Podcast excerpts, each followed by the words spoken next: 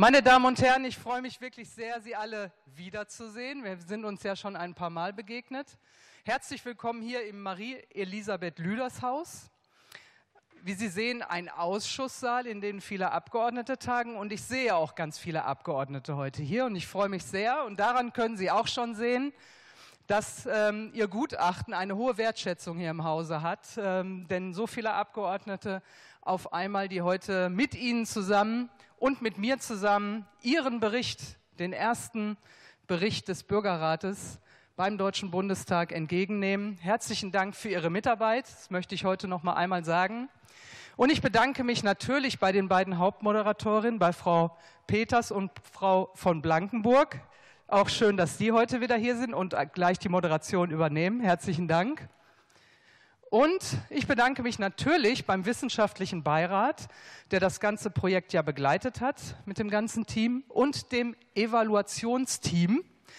Auch da herzlichen Dank und wir werden ja nachher noch was dazu hören. Ich bin schon sehr gespannt, denn es war ja ein erstes Projekt, ein erster Bürgerrat. Ein Bürgerrat selbst gibt es auf vielen Ebenen, auf der kommunalen, auf der Landesebene, aber halt noch nicht beim Deutschen Bundestag. Und äh, insofern freue ich mich wirklich jetzt von Ihnen, das Gutachten entgegenzunehmen. Ich weiß nicht, wer das macht. Ich glaube, fünf Teilnehmerinnen oder Teilnehmer sind aus da, sind ausgeguckt mir und den Berichterstattern, wenn ich das richtig ähm, weiß, für den Bürgerrat, dass wir jetzt Ihr Gutachten entgegennehmen. Kommen Sie zu mir.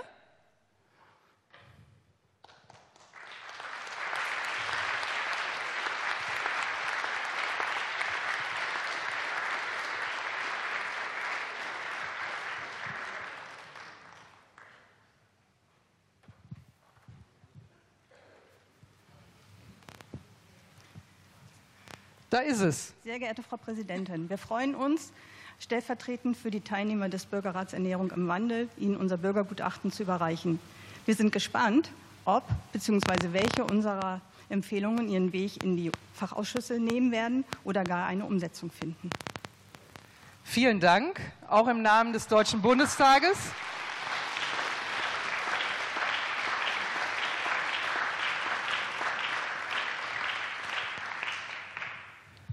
Und wir möchten natürlich auch den äh, Fraktionen.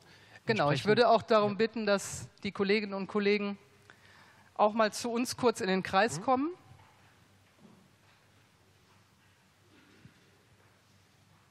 Genau. Ja, wir möchten natürlich auch Ihnen die ähm, Bürgerratsgutachten übergeben und äh, hoffen, dass Sie einiges darin zu lesen haben. Wir haben uns sehr viel Mühe gegeben. Dankeschön. Dankeschön. Vielen Dank.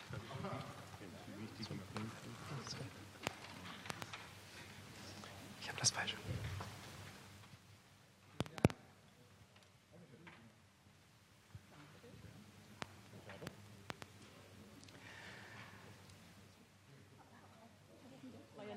Haben alle eins bekommen?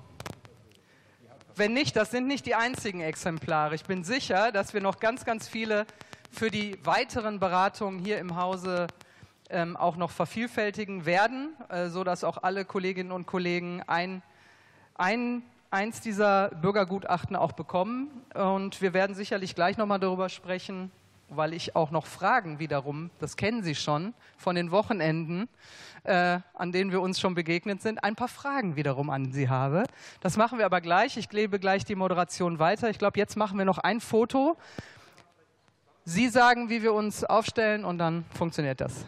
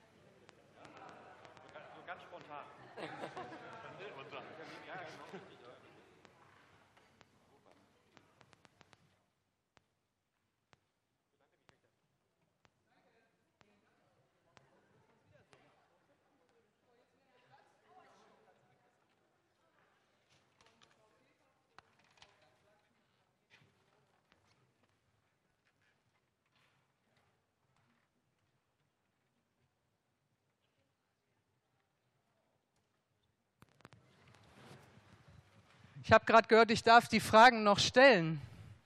Ich, ich mache das mal vielleicht in, in diese Richtung, weil wir haben jetzt das Gutachten bekommen. Und meine erste Frage ist natürlich an Sie, vielleicht weiß nicht, wer von Ihnen das beantworten möchte, auch hier in der Runde.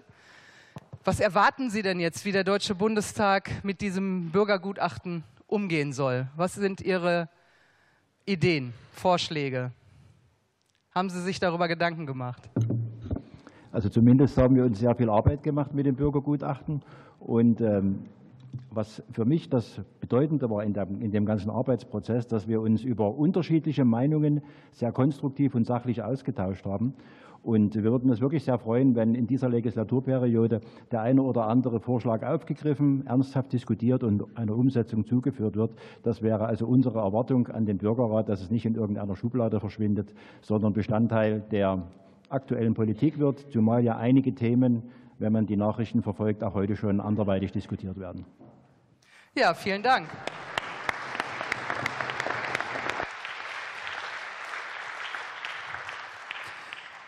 Und eine Frage, die hatte ich schon an dem letzten Wochenende, als Sie hier in Berlin getagt haben, gefragt, aber ich will sie heute auch noch mal stellen. Hat sich Ihr Blick auf Politik oder so wie Politik arbeitet, durch die Arbeit im Bürgerrat verändert zu dem, was Sie vorher vielleicht an Einschätzungen, Vorurteilen auch mitgebracht haben? Gibt es da eine Meinung oder sagen Sie, es hat sich nichts geändert oder hat sich durch die Arbeit doch ein bisschen was bei Ihnen verändert, ein Blick auf die Politik insgesamt? Wer traut sich, wer möchte? Es waren natürlich extrem spannende Einblicke, die wir hier gewinnen konnten. Ähm, das, das, das Gesamtpaket war einfach großartig. Also es, ähm, damals ist es für mich so gewesen, da oben sitzt jemand, der entscheidet was und das ist dann so.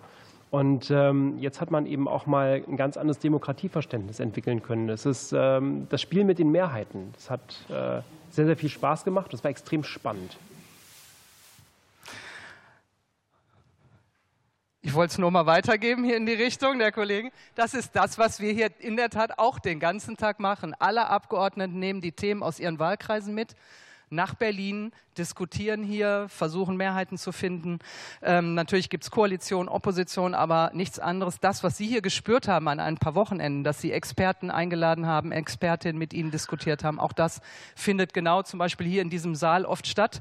Anhörungen, wo wir eben auch Sachverständige einladen. Und insofern haben Sie ein kleines Gefühl davon bekommen, was wir hier tatsächlich jeden Tag machen. Deswegen finde ich spannend, ähm, wenn Sie sagen, ja, es hat sich doch was verändert. Letzte und dritte Frage, wer macht denn jetzt politisch noch vor Ort weiter? Wer geht auf seine Abgeordneten zu, Kollegen im Rat der Stadt, Landtag, Bundestag? So, alle mal Hände hoch hier. Genau. Na, da sind doch schon noch ein paar dabei. Und Sie können sicher sein, Sie haben jetzt schon ein paar kennengelernt, wir sind gar nicht so schlimm.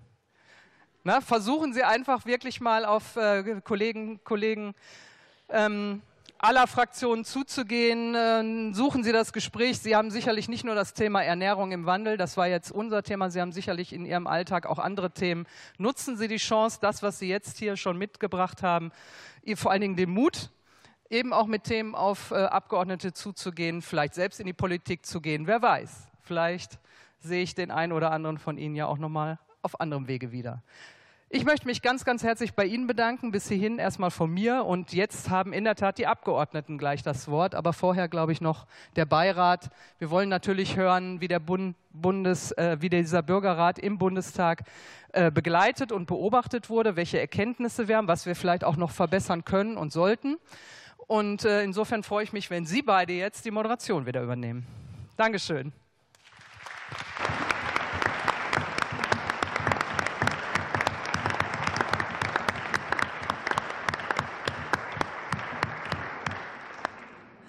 Das machen wir sehr gerne. Und äh, wir beginnen tatsächlich mit dem wissenschaftlichen Beirat.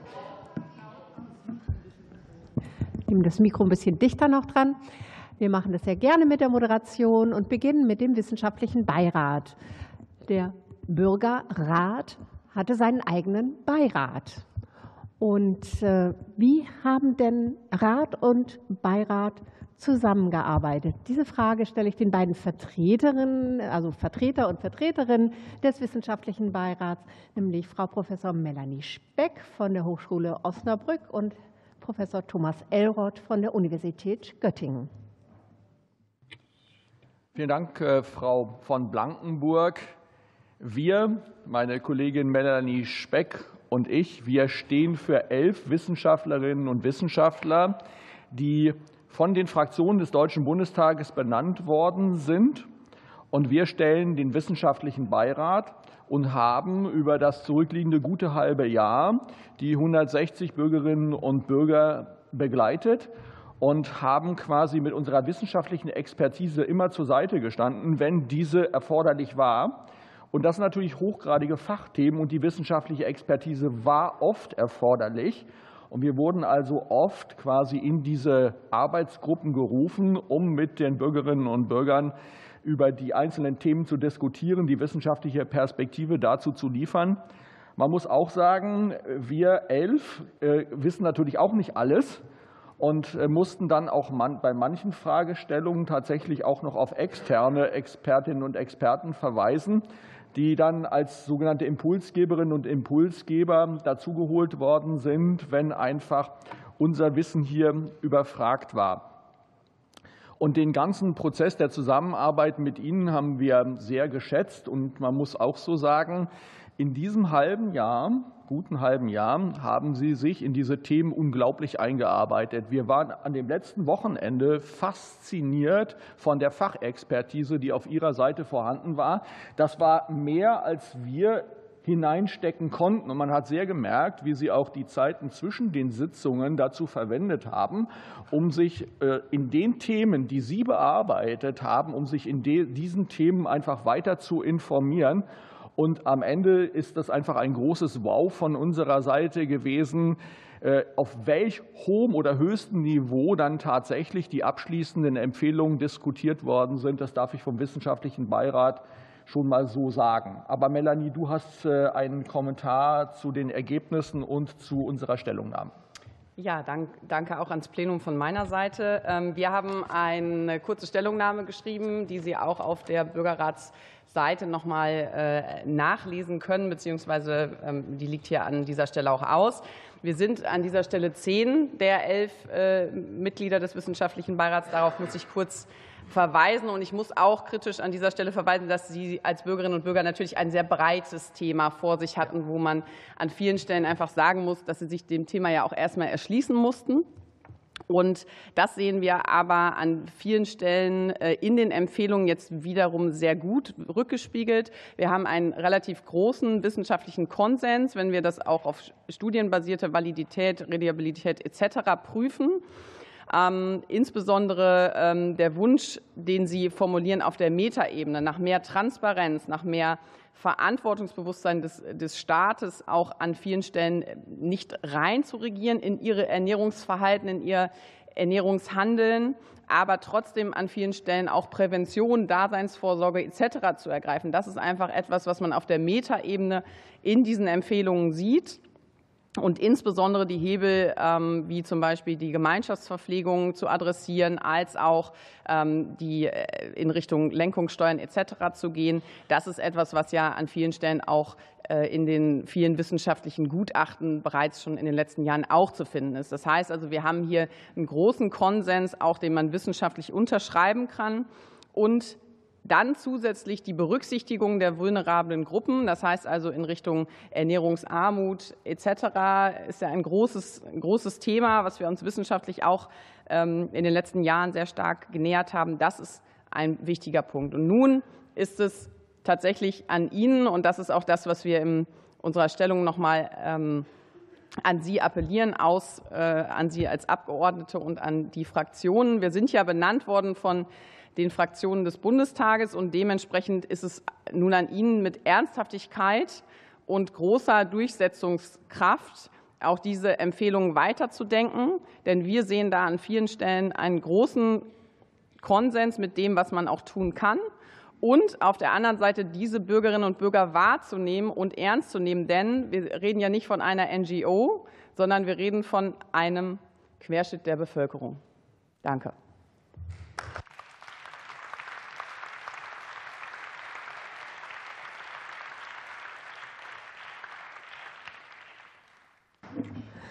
Vielen Dank, Frau Speck, und vielen Dank, Herr Elroth, für diesen kurzen Einblick in den wissenschaftlichen Beirat.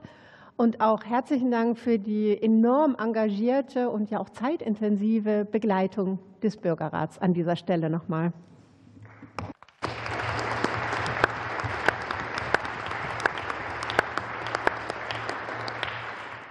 Ja, und nicht nur ein wissenschaftlicher Beirat hat diesen Prozess begleitet. Dieser Prozess wurde auch sehr genau beobachtet von einem Team für die wissenschaftliche Evaluation, die zugehört haben, die Gespräche geführt haben und daraus uns heute die ersten Ergebnisse vorstellen können, wie die Evaluation dieses Prozesses gelaufen ist.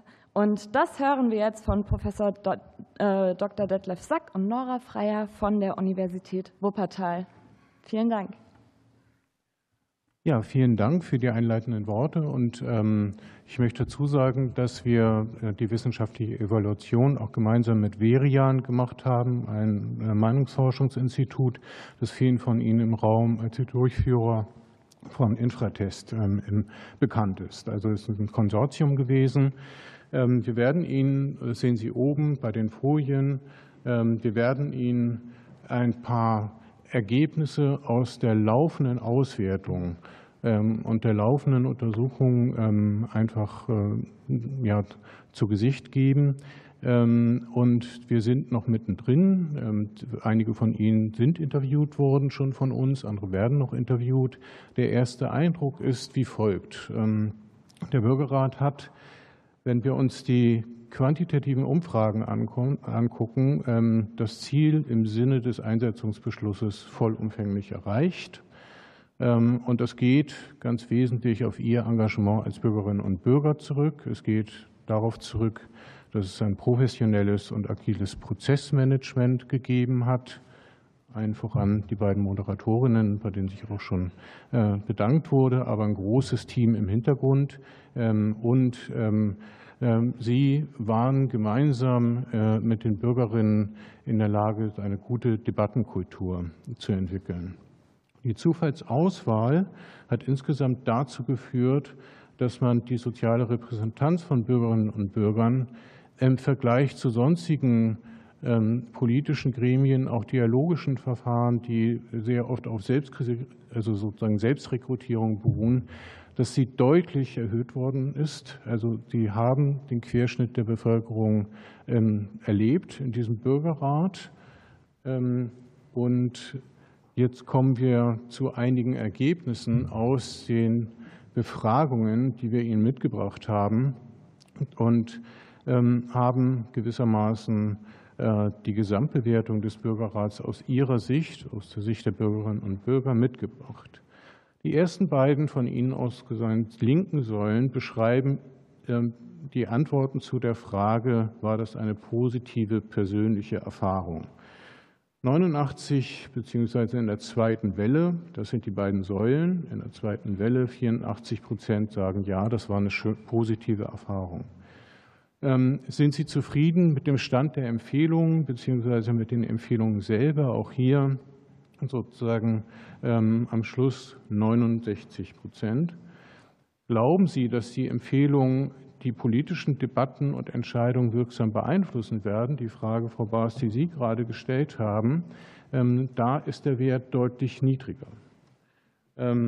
Was wir daraus ableiten zum jetzigen Zeitpunkt, ist, dass Sie, dass Sie als Bürgerinnen und Bürger den Bürgerrat als ein positives politisches Ereignis wahrgenommen haben. Sie haben in den Interviews immer auch von Politik gesprochen und nicht nur von guten sozialen Miteinander, sondern es ging um Politik. Ähm, Sie haben es kommuniziert im Verwandtenkreis, bei den Freundinnen, in den lokalen Medien Und sie haben, auch das fanden wir beeindruckend, auch eine kritische Distanz zum Bürgerrat gewahrt. Ja, also zu den Möglichkeiten und Grenzen und ihren Erfahrungen. Die beteiligten Bürgerinnen und Bürger erwarten dann, das geben die Ergebnisse bisher her, ähm, dass eine ernste Beratung, äh, ernsthafte Beratung, Herr Petzold hat es gesagt, durch den Deutschen Bundestag oder Fässer war es, ähm, durch den Deutschen Bundestag stattfindet. Und sie sind dabei, ich würde es beschreiben, als eine Haltung von abwartend skeptisch. Ja? Also das heißt, ähm, da wird geguckt werden. An dieser Stelle kommen wir zu Ergebnissen aus der allgemeinen Bevölkerungsumfrage, die wir auch durchgeführt haben. Und dann gebe ich das Wort an Nora Freier, meine Kollegin. Ja, danke dir. Ich hoffe, ich bin gut zu verstehen. Wir haben auch geschaut, wie die allgemeine Bevölkerung auf den Bürgerrat Ernährung blickt und haben im Kontext der Evaluation ihre Haltung, Einstellung und Wahrnehmung untersucht und festgestellt, es gibt insgesamt eine sehr positive Einstellung, Haltung zu dem Instrument Bürgerrat, zur Einbindung der Bürgerinnen und Bürger durch den Deutschen Bundestag. 79 Prozent der repräsentativ Befragten, wie auf der Grafik auf der rechten Seite hoffentlich zu erkennen ist, halten die Einsetzung des Bürgerrats Ernährung im Wandel für eine gute Idee. Insofern entspricht ja auch das Stimmungsbild der Teilnehmenden des Bürgerrats dem, das in der Bevölkerung vorherrscht. Es ist ein Mehr an Beteiligung gewünscht und gewollt. Für uns im Kontext der Evaluation war auch besonders spannend, was lässt sich lernen aus diesem Verfahren. Hier gilt ein besonderes Augenmerk, zum einen dem Thema und dem Aufwand. Das Themenfeld Ernährung ist sehr alltagsrelevant und auch greifbar und lebensnah. Andererseits, und das haben Sie alle auch gemerkt, ist es sehr vielschichtig. Der Auftrag des Bürgerrats war also insofern sehr weit und sehr breit gefasst. Das wurde schon thematisiert. Das hatte auch Ausfluss auf die Beratung im Bürgerrat. Das stellte zum einen hohe Anforderungen an das Prozessmanagement, zum anderen war es auch sehr bedeutsam in puncto Zeit und auch Zeitdruck für die teilnehmenden Bürgerinnen und Bürger. Wenn wir auf das Prozessmanagement blicken, zeigt sich, dass das Verhältnis zwischen Präsenz und Digitalsitzung, aber auch Verfahren zur Abstimmung und zur Priorisierung ja mitunter kritisch von den Teilnehmenden reflektiert wurden. Mit Blick auf das Thema und die Politik lässt sich feststellen, dass der Bürgerrat Ernährung im Wandel vom Deutschen Bundestag parallel lief zur Ernährungsstrategie der Bundesregierung. Und beide Prozesse waren nicht miteinander verzahnt. So viel zu den Lessons learned im Blitzlicht für Sie. Zum guten Schluss lässt sich bilanzieren, dass das Ziel des Bürgerrats vollständig erreicht wurde. Auf dem Tisch liegen konkrete und begründete Handlungsempfehlungen. Das vor allem dank der sehr engagierten und beratungsbereiten Teilnehmenden, Sie alle, auch aufgrund der sehr ausgewogenen sozialen und auch geografischen Zusammensetzung, die im Bürgerrat realisiert worden ist, dank des Prozessmanagements, das sehr professionell und sehr agil, also initiativ und auch flexibel aufgestellt war und auch vor allem dank der Moderation, die sehr unparteiisch, sehr strukturiert und sehr zugewandt im ganzen Verfahren war und nicht zuletzt auch aufgrund des wissenschaftlichen Beirats, ja, der zielführenden Einbindung von Fachexpertise. Der wissenschaftliche Beirat hatte eine sehr aktive Rolle. Soweit. Ja, vielen Dank für diesen Einblick und vielen Dank an Ihr ganzes Team.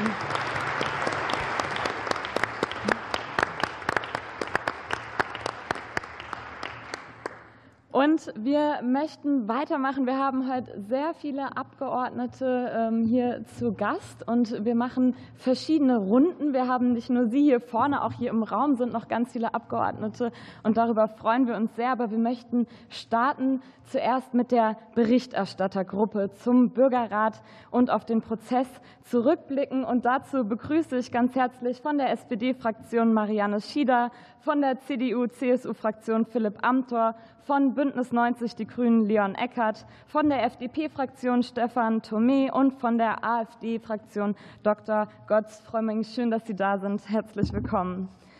Wir haben den Bürgerrat Ernährung im September gestartet und Sie haben ihn von Anfang an begleitet und sogar die Einsetzung vorbereitet. Viele von Ihnen waren auch bei der Eröffnung im September dabei und haben sehr konkrete Erwartungen an den Bürgerrat formuliert.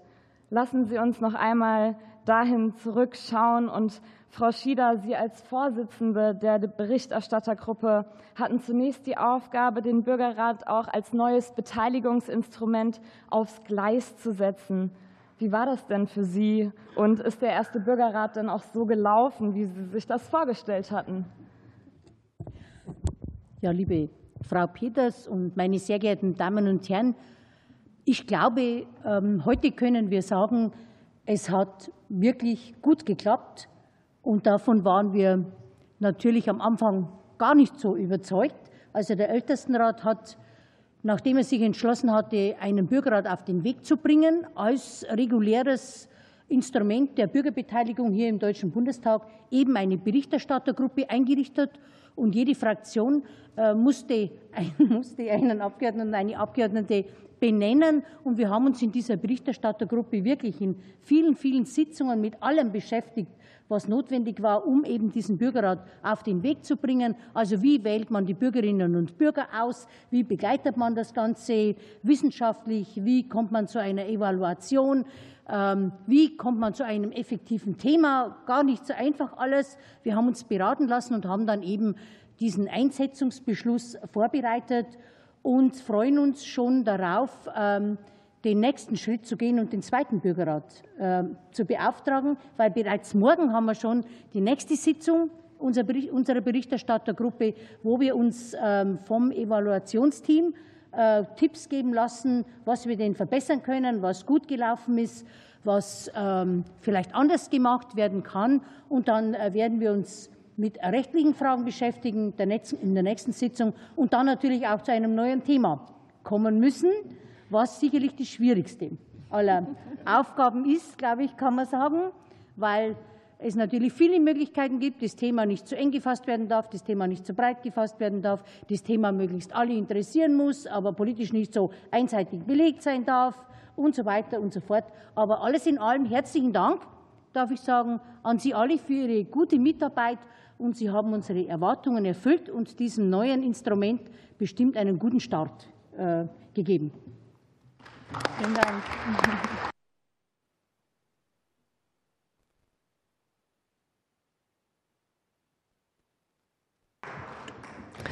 Und wir gehen weiter zur CDU. Herr Amthor, Sie waren ja am zweiten Wochenende zu Gast im Bürgerrat und haben sich dort sehr anerkennend über die Arbeit der Bürgerinnen und Bürger geäußert. Wie blicken Sie denn jetzt auf den Bürgerrat, wo er zu Ende ist?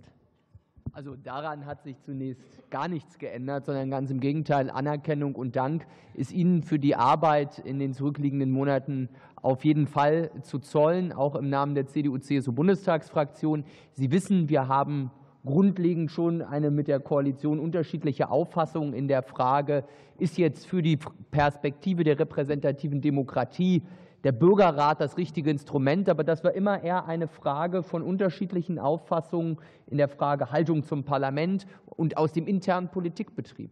Für Ihr Engagement hingegen, das haben wir ja immer unterstrichen und das habe ich ja auch in dem Präsenzwochenende unterstrichen, ist das natürlich keine Hypothek gewesen, sondern ganz im Gegenteil.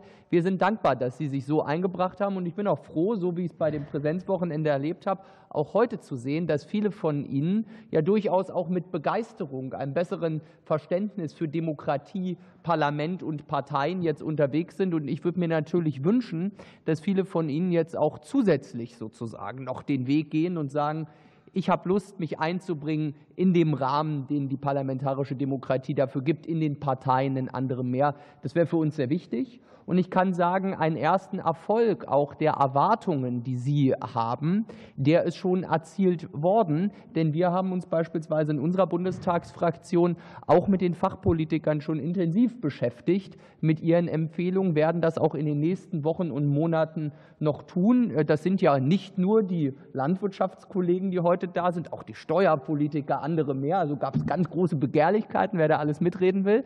Äh, da haben wir sozusagen einen intensiven Prozess angefangen angestoßen. Und das ist für uns auch klar, so sehr wir Kritik haben an der Frage, ist der Bürgerrat das richtige Instrument oder müsste man nicht vielleicht andere Wege gehen, so sehr schulden wir Ihnen, die sich da so vorbildlich eingebracht haben, aber auch, dass man sich ernsthaft mit den Argumenten auseinandersetzt. Und Sie haben richtigerweise gesagt, natürlich ist klar, genau so wie Sie um unterschiedliche Kompromisse, Positionen ringen mussten, müssen wir das hier im Parlament natürlich auch. Und deswegen ist auch klar, dass es bei der einen oder anderen Empfehlung vielleicht mehr Jubel, vielleicht mehr Kritik gab. Aber am Ende ist das Wichtige, wir haben da, glaube ich, zwei Ebenen. Ein Instrument, wo wir unsicher sind, ob sich das fortführen lässt. Das liegt aber ganz sicher nicht an Ihnen, sondern Sie haben in den zurückliegenden Monaten hier einen guten Arbeitseinsatz gebracht. Und wenn das dann sozusagen darin mündet, dass wir viele Bürger erreicht haben, die sagen, ja, hier ist es toll, auch ein besseres Verständnis zu haben für die parlamentarische Demokratie, dann ist das für uns ein echter Gewinn. Und deswegen werden wir uns bei alledem, wenn auch bei Kritik an dem Gremium, inhaltlich mit Ihren Themen auseinandersetzen. Und deswegen auch im Namen der CDU-CSU-Bundestagsfraktion vielen Dank für Ihren Einsatz.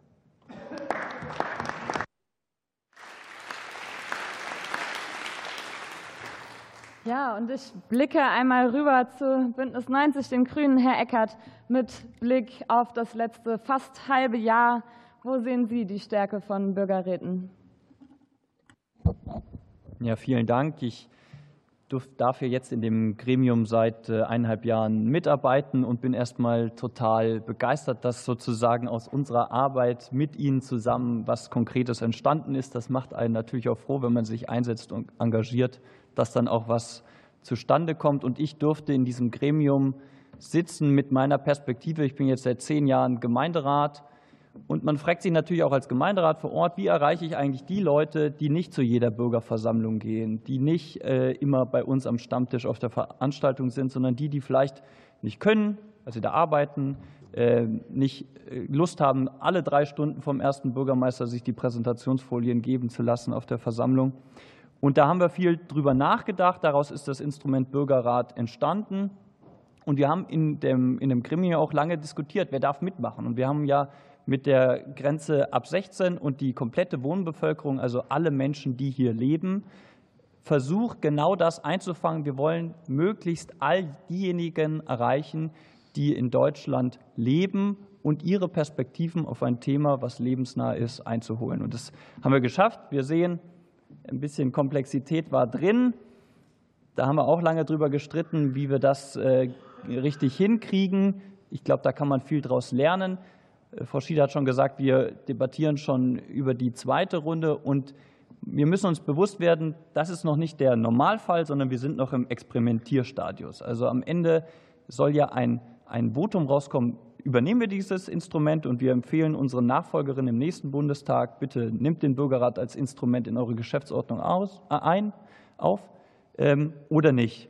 Und äh, wir werden jetzt ganz genau gucken, welche Stärken und Schwächen gab es im Instrument, was können wir vielleicht noch anpassen an der Themenwahl, an der, an der, äh, an der Debattenart, an der Größe, äh, um das nochmal genau auszutesten, sodass wir dann mit gutem Gewissen unseren Nachfolgerinnen und Nachfolgern sagen können, das hat sich bewährt, das machen wir und das hat sich vielleicht nicht so bewährt. Und mit dieser Offenheit gehen wir jetzt in die zweite Runde.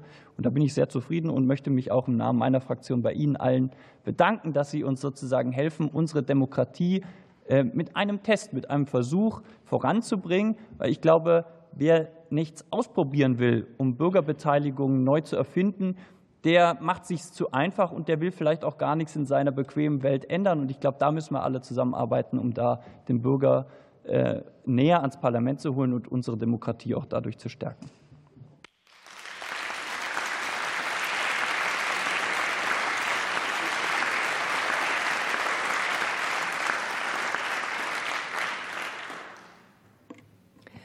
Ich nehme mal die Stichworte Experiment, Ausprobieren äh, auf und äh, frage Sie, Herr Thome, Sie haben nämlich einmal gesagt, äh, es sei wichtig, den Bürgerrat als Instrument für eine lebendige Demokratie und Debatte zu erproben. Finden Sie, das Experiment ist geglückt? Vielen Dank, Frau von Brandenburg, meine Damen und Herren. Ja, ich glaube schon, wobei man natürlich immer nur so Zwischenfazits ziehen kann. Politik ist ja ein Entfindungsverfahren. Politik ist, ist immer auf der Suche nach Lösungen für Probleme, die fast immer neu sind. Ganz selten hat es Politik mit Dingen zu tun, wo man sagt, das kennen wir schon, das haben wir immer schon so gemacht. Probleme sind, sind immer neu. Mal ist es eine Pandemie, mal ist es, ich weiß nicht was. Ähm, und ähm, deswegen muss man auch immer nach neuen Verfahren suchen, wie man mit Problemen am besten klarkommen kann. Und dass Sie sich an diesem Verfahren, an diesem Findungsverfahren beteiligt haben, finde ich großartig. Und dafür will ich äh, mich bei Ihnen persönlich, aber auch im Namen des Parlaments bedanken. Denn Sie haben ja auch viel Denkarbeit investiert, Zeit mitgebracht. Das ist nicht selbstverständlich äh, in diesen Tagen, wo manche sich auch ins Private zurückziehen und sagen, es ist sowieso alles doof, was in Berlin geschieht. Dieses Raumschiff äh, Parlament ist, ist alles abgehoben, entfernt, hat nichts mit Wirklichkeit zu tun. Und ich hoffe, dass Sie ein bisschen gespürt haben, dass das Ringen um den, den besten Weg uns schon auch immer sehr, sehr beschäftigt. Und das Parlament steht ja auch nicht im leeren Raum, nicht im kommunikativen Vakuum, sondern wir kommunizieren ja ständig. Jeder Abgeordnete ist in seinem privaten, persönlichen Umfeld, in der Familie, der Nachbarschaft, dem Musikverein, im Sportverein, äh, Kolleginnen und Kollegen immer in der Kommunikation. Und, und das ist jetzt ein, ein neues Instrument der Kommunikation, das wir hier beschritten haben. Kommunikation mit einem, ja, schon auch in der Qualität ganz neu geformten äh, Instrumentarium, das wir mit Ihnen, ja, ich sage es offen, experimentell, innovativ auch erproben, weiterentwickeln müssen, wie sich auch Politik, Demokratie, Parlament immer weiterentwickeln muss. Wir bleiben nie stehen und deswegen brauchen wir immer auch, auch neue Versuche, neue Experimente und daran haben Sie sich beteiligt. Deshalb vielen Dank äh, dafür, ähm, ohne jetzt so tun zu wollen, als sei ein Bürgerrat ein, eine Art Überparlament, äh, das sozusagen äh, über uns drüber gestülpt ist und wo wir dann ein Vollzugsorgan wären. Das, das kann es nicht sein. Ähm, dazu ist auch das Parlament sagen wir in seiner Grammatik über Jahrhunderte entwickelt worden. Ich will schon auch mit einem gewissen Stolz sagen, dass wenn wir in die deutsche Geschichte zurückblicken und im weltweiten Vergleich das Parlament schon auch ein Glücksfall der deutschen Geschichte ist. Aber das heißt nicht, dass es perfekt wäre. Es ist nie vollendet. Äh, und wenn man will, dass Politik von Mensch gemacht wird, dann muss man auch mit gewissen Fehlern und Problemen leben, sie akzeptieren. Aber das heißt nicht, dass wir nicht daran arbeiten sollten, uns auch ständig zu verbessern. Und die Korrigation mit dem Bürgerrat ist ein solcher Weg, Verbesserung des Parlaments und der Politik als solcher zu bewerkstelligen. Vielen Dank, dass Sie sich daran beteiligen.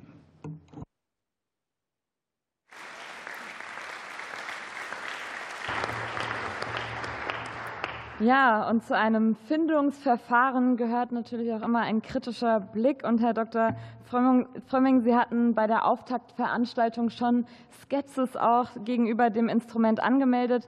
Konnte der Bürgerrat Ernährung Sie inzwischen überzeugen?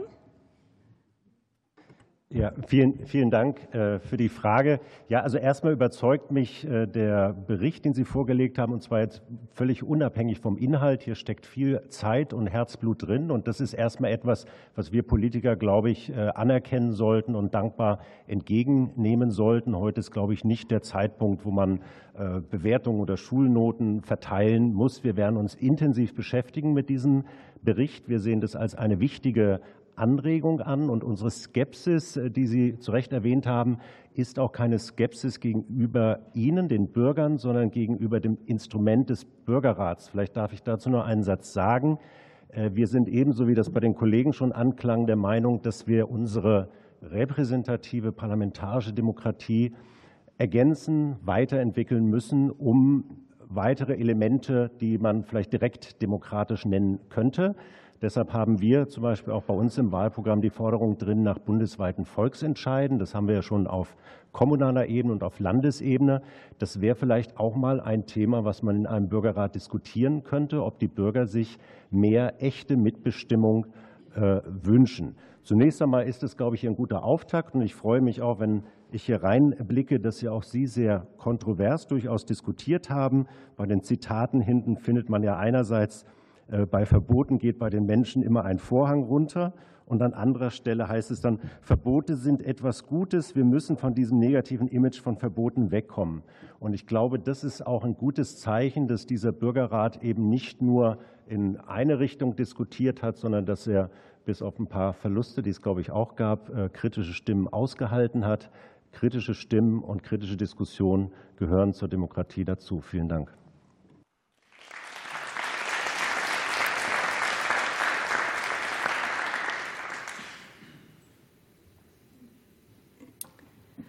Und wir haben noch einen Abgeordneten hier auf der Rednerliste, nicht für eine Partei, sondern für den Ausschuss für Ernährung und Landwirtschaft. Herr Färber, Sie sind der Vorsitzende dieses Ausschusses und haben den Bürgerrat einen ganzen Tag lang begleitet, äh, länger auch, als Sie ursprünglich geplant hatten, glaube ich, zu bleiben, haben es, äh, haben es recht intensiv kennengelernt. Und wir sind natürlich gespannt. Es wurde eben schon gesagt, ähm, es ist nicht nur Ernährung und Landwirtschaft, es ist auch Steuer ein bisschen drin und ähm, Bildung ist damit drin. Aber doch der Hauptteil der Empfehlungen wird vermutlich in Ihrem Ausschuss auch beraten werden. Wie blicken Sie da drauf? Ja, sehr geehrte, sehr geehrte Frau von äh, Blankenburg, Frau Peters, verehrte Damen und Herren des Bürgerrates, liebe Kolleginnen und Kollegen, meine sehr geehrten Damen und Herren, erstmal ganz, ganz herzlichen Dank, dass ich die Möglichkeit habe, hier anlässlich der Übergabe Ihres Gutachtens an den Deutschen Bundestag auch ein paar Gedanken, ein paar Worte an Sie zu richten. Sie haben nach der Einsetzung des ersten Bürgerrates des Deutschen Bundestags am 10. Mai vergangenen Jahres als Teilnehmer, als unterstützende Personen, als Mitglieder eines wissenschaftlichen Beirats in einer doch sehr äh, dicht gedrängten Terminfolge meines, meiner Kenntnis nach drei körperliche und sechs Online-Veranstaltungen an Wochenenden, an Abendveranstaltungen zu dem Thema dieses Bürgerrates, nämlich Ernährung im Wandel zwischen Privatangelegenheit und staatlichen Aufgaben beraten. Und dieses Thema, das ist doch gerade das, was uns alle bewegt, äh, die Mischung zwischen Privatangelegenheit und staatlichen Aufgaben, wenn es darum geht, was wir als Konsumenten jeden Tag unserem Körper zuführen. Was soll meine eigene, Ihre eigene, unsere eigene Entscheidung sein und wo erwarten wir, dass der Staat eingreift und dass der Staat regelt? ist ein ganz spannendes Thema. Das ist auch ein ganz interessantes und ein ganz wichtiges Thema. Sie haben da ganz unterschiedliche Formate in Kleingruppen, in der Vollversammlung. Und äh, alle Teilnehmer des Bürgerrats wurden nach dem Zufallsprinzip auch ausgelost. Und was ich erlebt habe in diesem Tag im November, in dem ich Sie da begleiten durfte, das kann ich eigentlich nur beschreiben mit großem Engagement, mit Leidenschaft, mit spürbarer eigener Betroffenheit, die Sie da alle eigentlich an den Tag äh, gelegt haben, äh, haben Sie auf vielfältige Weise. Also ich, ich war natürlich bei den Beratungen, bei, den, bei der Veranstaltung am Vormittag dabei. Ich habe auch noch den Nachmittag mitgemacht bei Betriebsbesuchen wo sie sich ein Bild gemacht haben, wie funktioniert das eigentlich in der, in der Praxis draußen tatsächlich auf dem Betrieb, aber auch die Frage des Konsumenten, nämlich die Zusammenstellung eines Warenkorbes mit einem begrenzten Budget, das, das man eigentlich einhalten musste und trotzdem soll es eine vollwertige und eine gesunde, ein gesunder äh, Warenkorb da auch sein. Also hat mich schon alles sehr beeindruckt und am Rande dieses Besuchs an dem Tag habe ich natürlich auch äh, viele kleine Gespräche da, so wie man sich da so zufällig getroffen hat, führen können. Und äh, ich, ich habe auch die politische Arbeit ein Stück weit da wiedergesehen, nämlich auch die Tatsache, dass Sie gesagt haben, es sind so komplexe Zusammenhänge, es sind viele Hintergründe, die uns gar nicht so ganz bewusst waren, die wir erst im Laufe dieser Beratungen eigentlich kennengelernt haben und immer wenn wir da richtig drin waren im Diskutieren, da war auch schon wieder die Zeit zu Ende und wir mussten wieder zum nächsten Punkt gehen. Und wenn ich die Kolleginnen und Kollegen anschaue, so geht es uns hier im Deutschen Bundestag ja eigentlich fast jeden Tag. Es sind so viele Dinge, die man beachten müsste und die man berücksichtigen muss. Und dann ist immer auch schon die Zeit zu Ende.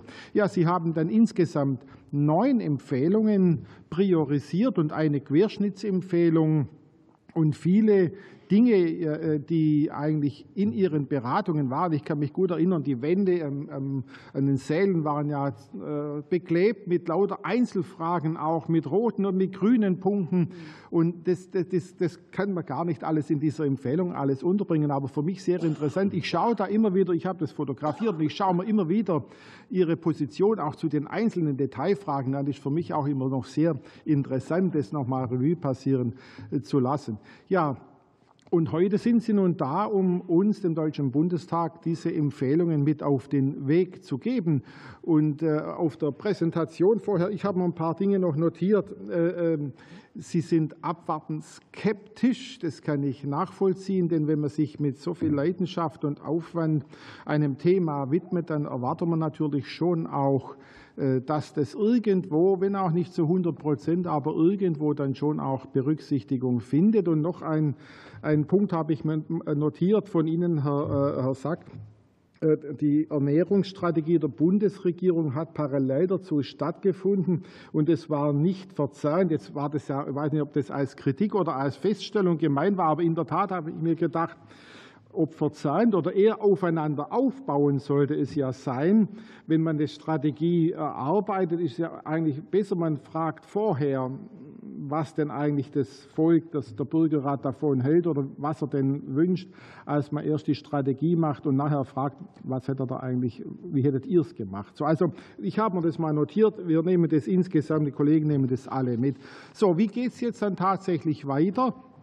Was passiert mit Ihrem Gutachten in einer der nächsten Sitzungswochen?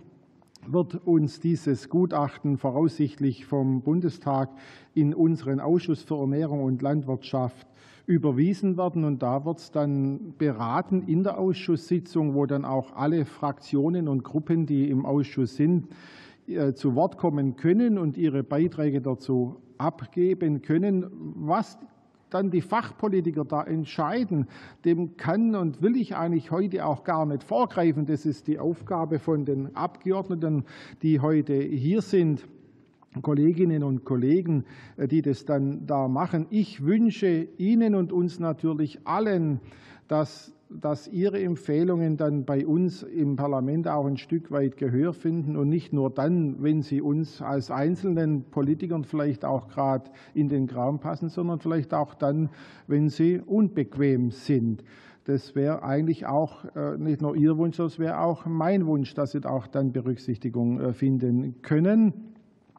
Und äh, an dieser Stelle möchte ich mich einfach ganz, ganz herzlich namens der Abgeordneten des Bundestags bei Ihnen bedanken für Ihre Arbeit, für Ihre Bemühungen, für Ihr Engagement, das Sie im Bürgerrat aufgebracht haben und bewiesen haben und möchte Sie bitten, jetzt das mit dem heutigen Abend auch nicht einzustellen, nicht zu beenden, sondern Politik und Parlament weiterhin aufmerksam zu beobachten, weiterhin aufmerksam begleiten und immer da, wenn Betroffenheiten zwischen politischen Entscheidungen und Bevölkerungs- oder Betroffenheiten der, der, Gesellschaft, der Bevölkerung gegeben sind, uns Hinweise und Tipps und äh, ja, einfach eine Botschaft zukommen zu lassen. In diesem Sinne ganz, ganz herzlichen Dank für Ihre Arbeit, auch für Ihr Kommen heute Abend. Und ich wünsche Ihnen und uns allen heute einfach noch einen, einen guten, informativen und erlebnisreichen Abend. Dankeschön.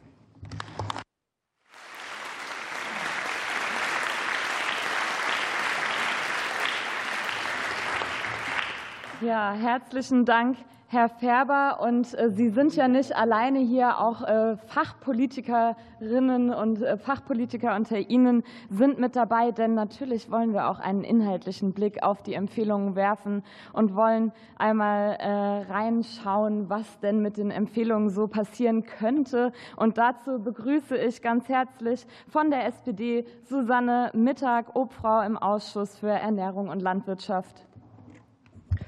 Und aus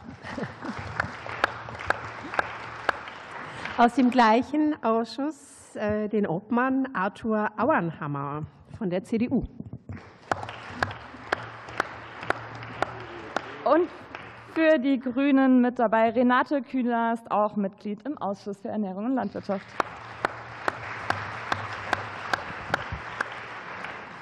Und Martin Gassner-Herz, nicht aus dem Ausschuss für Ernährung und Landwirtschaft, sondern aus dem Unterausschuss für bürgerschaftliches Engagement und aus dem Familienausschuss.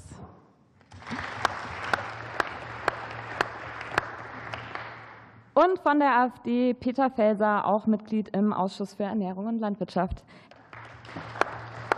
Ja, Herzlich willkommen, schön, dass Sie alle da sind. Und wir beginnen die Eröffnungsrunde. Dazu werden wir Ihnen gleich Fragen stellen. Anschließend haben wir aber auch die Möglichkeit zu einer Diskussion, denn auch die Bürgerräte und Bürgerrätinnen, also die Teilnehmenden aus diesem Bürgerrat Ernährung, haben mit Sicherheit viele Fragen an Sie mitgebracht. Und einige sind hier bei uns im Raum, andere sind online dazugeschaltet. Und denjenigen sage ich hiermit, wir öffnen jetzt den Chat auf der Teilnahmeplattform Housebase. Das heißt, da können Sie jetzt auch schon Ihre Fragen während der Diskussion reinschreiben, sodass wir die dann auch mit in die Diskussion aufnehmen können. Jetzt wollen wir aber erst mal mit Ihnen ins Gespräch kommen. Und dieses Mal beginnen wir mit der CDU. Und die Frage geht an Herrn Auernhammer. Ähm, die Tierwohlabgabe ist gefordert worden vom Bürgerrat. Eine Tierwohlabgabe, die an die Bauern gehen soll. Das ist in der Politik ja nicht unumstritten. Wie stehen Sie persönlich dazu und äh, wie teuer darf aus Ihrer Sicht ein Schnitzel sein? Frau Vorsitzende, meine sehr verehrten Damen und Herren, lassen Sie mich äh, einen kleinen äh, Hinweis noch geben. Ich bin von der CDU-CSU-Fraktion, so viel Zeit muss sein. Äh, aber nein, Sie, Sie sprechen ein richtiges und wichtiges Thema an. Sie haben sicherlich auch im Bürgerrat sehr viel über Tierwohl und Tierhaltung in Deutschland diskutiert. Und uns ist bewusst, auch in der Landwirtschaft, dass wir beim Thema Tierwohl, ich sage jetzt einmal, einen gewissen Aufholbedarf haben. Das aber zu finanzieren, das ist die Herausforderung. Und äh, mit bestimmten Abgaben auf einzelne Produkte das zu finanzieren, halten wir als nicht den richtigen Weg. Wir brauchen hier Rahmenbedingungen, wo die landwirtschaftlichen Betriebe ihre Tierhaltungsanlagen, ihre Ställe entsprechend umbauen können. Sie brauchen eine Planungssicherheit über Legislaturperioden hinweg, denn wer einen neuen Stall baut, der muss den auf 20 Jahre abschreiben. Und deshalb brauchen auch unsere Bauernfamilien das entsprechende Einkommen dazu. Das jetzt alles auf äh, eine Abgabe auf die Fleischprodukte oder auf die Milchprodukte umzulegen, würde diejenigen äh, einseitig belasten, auch die mit, mit geringeren Einkommen. Deshalb ist unser erster Ansatz, das aus dem Haushalt, aus dem Bundeshaushalt zu finanzieren und auch entsprechende Verträge der landwirtschaftlichen Betriebe mit dem Staat zu machen, wo wir bereits äh, solche Verträge haben. Es sind zum Beispiel bei Umweltmaßnahmen, wo wirklich jeder Betrieb dann auch entsprechende Leistungen erbringen kann und die öffentliche Hand, die, das öffentliche Interesse steht dahinter und finanziert es auch. Wir können das nicht äh, an der Ladentheke äh, ausfechten, das Thema, weil sonst, das sage ich ganz offen, befürchte ich, dass diese Kosten auf die Bauernfamilien durchgereicht werden und sie geringere Erlöse haben und wir dann auch äh, noch stärker wie bisher von importierten Lebensmitteln abhängig sind. Und wir wollen unsere heimische Landwirtschaft stärken. Wir wollen eine regionale Produktion der Ernährung haben, damit äh, die Lebensmittel, die in Deutschland verzehrt werden, auch bei uns im Land produziert werden. Ja,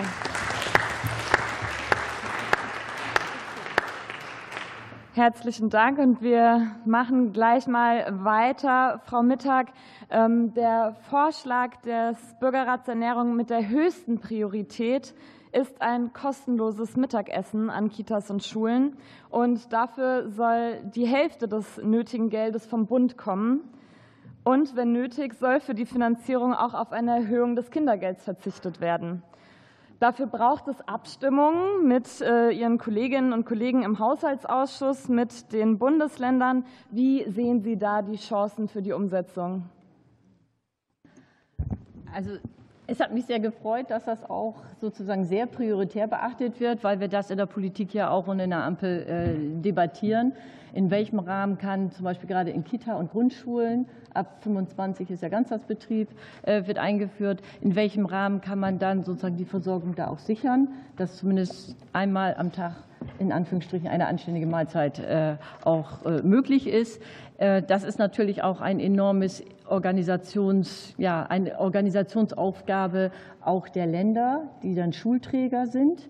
Und ähm, wie ist das Essen? Und alle, die dabei gewesen sein, werden das aus äh, schulischem Bereich in irgendeiner Weise schon mitbekommen haben, äh, wie Essen teilweise billig und einfach und nicht nachhaltig und auch nicht gehaltvoll dargestellt wird, äh, äh ab, verabreicht wird. Und ähm, wir haben auch schon im Bereich Landwirtschaft mehrere Projekte. Wie kann Kantinenversorgung, wie kann, und da kommen wir auch ein bisschen wieder zur Tierhaltungskennzeichnung, wie kann gesundes Essen äh, und reichhaltiges Essen für Kinder und in diesen jungen Jahren, weil das ja auch sozusagen Start ins Leben ist, ähm, finanziert werden kann, beziehungsweise erstmal gut dargereicht werden. Und äh, es gibt höchst unterschiedliche Auffassungen, was ein gesundes Essen ist. Nicht nur Fragen, das kann nicht nur aus Tomatensauce und Spaghetti bestehen, sondern es gibt noch eine ganze Bandbreite. Wir hatten schon mal eine Veranstaltung zu moderner Kantine, die baut man Kantinen auf, wie kann es gut dargereicht werden. Am Ende soll es nicht sein, ich erkläre dir, was für gutes Essen ist, sondern es muss was Tolles sein, sich gutes Essen zu gönnen. Genau andersrum wird ein Schuh draus. Und die Finanzierung, das wird ein richtiger Packen, das stimmt. Ähm, dass es eine Zufinanzierung gibt und geben muss, das ist sicher. Aber in welchem Rahmen, äh, das werden dann die Verhandlungen zeigen. Aber dass das so wichtig ist und so prioritär ist, unterstützt uns natürlich in unserem Vorhaben, sowas auch umzusetzen und sowas sozusagen auch überall einzuführen, dass im Bereich Kita und Grundschulen gesundes Essen in den Kantinen äh, auch stattfindet.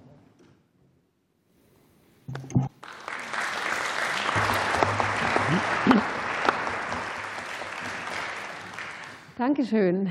Und die zweitwichtigste Empfehlung lautete, ähm, dass sich die Bürger ein verpflichtendes staatliches Label wünschen. Das soll abdecken die Bereiche Tierwohl, Gesundheit und auch Klima.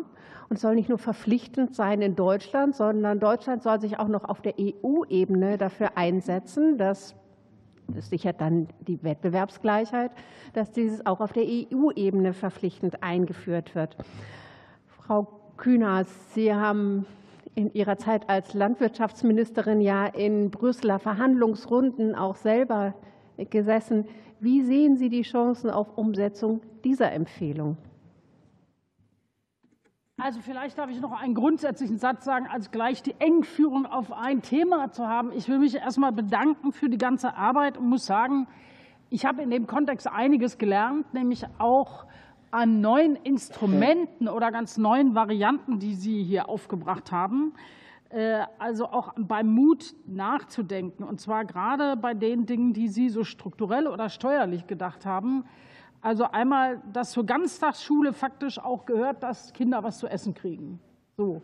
Und dass daran das nicht am Geldbeutel liegen kann. Das ist sozusagen der Bildungsauftrag und dass Sie uns dabei faktisch als äh, Ziffer 1 Empfehlung mit aufgeben, dass wir nicht warten, bis die Kulturministerkonferenz, Kultusministerkonferenz oder so da endet, sondern schon mal sagen, wir müssen das mit unterstützen und finanzieren. Das ist natürlich in diesen Zeiten, wo wir alle Geld suchen äh, und nicht so schnell finden, äh, ja, eine schwere Aufgabe. Genau, der Kollege von der CDU, CSU sagt schon viel Spaß, aber vielleicht regieren Sie ja auch eines Tages wieder und müssen dieses Geld, könnte ja passieren. Ähm, so, also, wer, also können wir, ich will so sagen, das ist eine strukturelle Aufgabe zu sagen, Föderalismus hin oder her, das ist eine Gerechtigkeitsfrage. Da müsst ihr euch alle anstrengen. Genauso bei, dem, bei der Mehrwertsteuer nicht irgendwo ein paar Sachen extra zu denken, sondern zu sagen, die Mehrwertsteuer muss von Gemüse bis Zucker was abbilden. Ja? Da sind schon ein paar ganz neue Gedanken drin, die hier teilweise nicht waren. Und Und was auch neu nochmal wichtig ist, ist auch, dass da ein paar ja, strukturelle Geschichten drin sind, dass also bei dem Essen in, in der Gemeinschaftsverpflegung zum Beispiel, dass auch auf Krankenhäuser und Seniorenheime und Pflegeeinrichtungen geguckt wird, wo wir alle wissen, dass man da immer Essen mitbringen muss. Weil meistens gesagt wird, das da kann man jetzt auf die Dauer, davon kann man sich nicht ernähren. Das sind so ganz wichtige strukturelle Punkte. Und wenn ich jetzt auf Ihr das verpflichtende staatliche Tierwohl-Label komme, Sie haben zwei große Transparenzdinge. Das eine ist sozusagen äh, ist so ein bisschen nochmal spezifisch was auf äh, Tierwohl und die Abgabe an der Stelle, die aber zusammenhängt mit damit, dass wir eine verpflichtende Tierhaltungskennzeichnung einführen. Ab 1. März und ab 1. April können Bauern da übrigens aus der 1 Milliarde auch Geld beantragen, das dann auch bei ihnen ankommen wird. Und der andere, das ist so ein Gesamtpaket, Baurecht, äh, Finanzierung und eine, eine, dann eine verpflichtende Haltungskennzeichnung, die wir auf alle Fleischbereiche machen. Jetzt kommt das verpflichtende staatliche Label.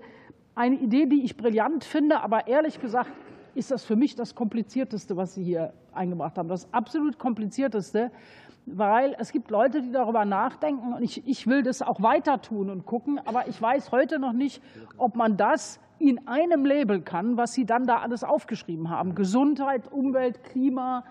Das heißt, äh, jetzt meine ich nicht die Größe des Zeichens, das du da drauf hast, sondern die Kompliziertheit, Sie haben es ja gemerkt, wie kompliziert das bei Diskussionen ist, die Kompliziertheit der Debatte, wie man CO2 in der gesamten Produktionskette Nehmen wir eine Tafel Schokolade, ist beim Anbau oder irgendwas, ja, ist beim Anbau des Tierfutters für die Milch in der Schokolade, sind da Pestizide eingesetzt worden, chemisch-synthetische Düngemittel, war das öko oder nicht öko, was kommt hinten bei der Kuh raus, Mentan und so. Ja, und dann noch der Kakao. Wie ist der angebaut? Jetzt kommt Umwelt im Kakaoanbau und Kinderarbeit oder auch nicht Kinderarbeit. Das alles im Detail und durch die Kette äh, sozusagen auf ein Siegel zu bringen. Ich sage mal, ich will nicht pessimistisch sein, aber in dieser Legislaturperiode kriegen wir es nicht hin. So, das, das alleine schon positiv. Aber was ich mitnehme, ist da, dass ich wirklich finde, dass es darin steckt eine Botschaft, dass Sie auf der einen Seite strukturelle Vorschläge gemacht haben und auf der anderen Seite sagen, Sie wollen wissen, was drin ist. Also, Sie wollen in Ihrem Alltag entscheiden können, äh, welche Auswirkungen habe ich bei Klima, bei sozialen Fragen, bei Umwelt oder bei Tierhaltung. Und das will ich auf einen Blick entscheiden können. Das ist, ich glaube, dass die Ziffer 2 am Ende der schwierigste Auftrag für uns ist. Aber gut, wir wollten den Bürgerrat, also beschäftigen wir uns damit. Dankeschön.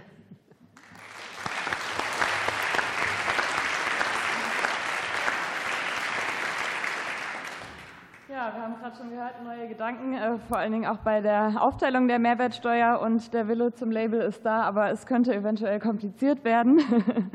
ähm, ja, Herr Martin Gastner-Herz, ich möchte Sie gerne fragen. Der Bürgerrat hatte ja den Titel Ernährung im Wandel zwischen Privatangelegenheit und staatlichen Aufgaben und sollte vor allen Dingen auch herausarbeiten, wo der Staat sich konkret einmischen soll und wo er sich eher raushalten soll. Und obwohl Verbote im Bürgerrat ähm, grundsätzlich eher kritisch gesehen wurden, fordert der Bürgerrat sehr genau, dass eine Altersgrenze von 16 Jahren auf Energy Drinks eingeführt werden soll und vor dem Hintergrund gesundheitliche Schäden für Kinder, für Jugendliche. Unterstützen Sie die Empfehlung und äh, werden Sie sich für die Empfehlung stark machen? Schade, ich hätte jetzt gern sehr leidenschaftlich auch über das Thema äh, Schulverpflegung äh, gesprochen. ähm, aber jetzt äh, nehme ich doch mal das Thema Energy Drinks, weil Sie mich dazu gefragt haben. Ich, ich persönlich weiß dazu zu wenig. Ich bin äh, Familienpolitiker und sage, ja, wir müssen Kinder schützen vor Dingen, die gefährlich sind. Dafür haben wir aber Institutionen, die das beurteilen, was wie gefährlich ist. Und soweit ich weiß, sind die noch nicht zu entsprechenden äh, Empfehlungen gekommen. Und da ist dann die Sache, muss ich warten, bis der Staat irgendwas regelt oder handle ich vorher als Eltern?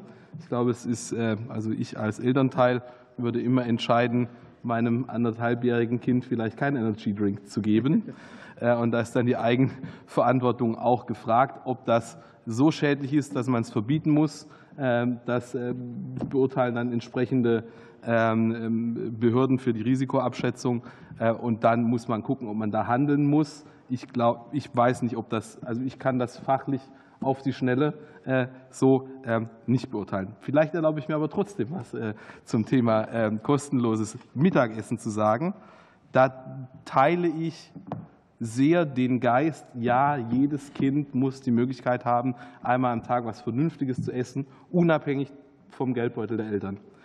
Ähm, ich glaube aber, wenn wir sagen, für je, also eine Wahrheit ist auch, there is no free lunch, ja, also äh, kostenloses Mittagessen gibt es nicht, sondern irgendjemand muss es immer bezahlen und am Ende sind es die Bürger. Ähm, weil es muss ja irgendwo aus Steuergeldern herkommen. Und ich würde mich ähm, dafür aussprechen, dass wir uns konzentrieren auf die Kinder, die es nötig haben. Unsere Kinder hier am Tisch zum Beispiel, denen muss man das Mittagessen nicht bezahlen. Wichtig ist mir aber, dass Kinder aus äh, armutsbetroffenen äh, Haushalten, und da bin ich zuständig, darum bin ich da leidenschaftlich, äh, dass für die sichergestellt ist, dass die Gemeinschaftsverpflegung ähm, übernommen wird. Das ist heute nicht immer diskriminierungsfrei ähm, der Fall. Das ist heute nicht sehr bürokratiefrei, aber wir haben das Instrument schon in der Hand, dass Kinder, die Sozialleistungen beziehen, das Mittagessen in der Schule bezahlt bekommen. Da geht es also um eine besseren Zugang zu dieser äh, Förderung, die es schon gibt. Und da bin ich sehr zuversichtlich, dass wir das auch hinbekommen und wir dann vielleicht nicht das Versprechen einlösen, jedes Kind, äh, also jedes Kind bekommt ein kostenloses Mittagessen in der Schule, aber dass wir äh, den Geist aufnehmen können, jedes Kind hat diskriminierungsfreien Zugang zu einem vernünftigen Essen in der Gemeinschaftsverpflegung, unabhängig vom Geldbeutel der Eltern da bin ich ganz zuversichtlich, dass wir da zu einer Lösung kommen.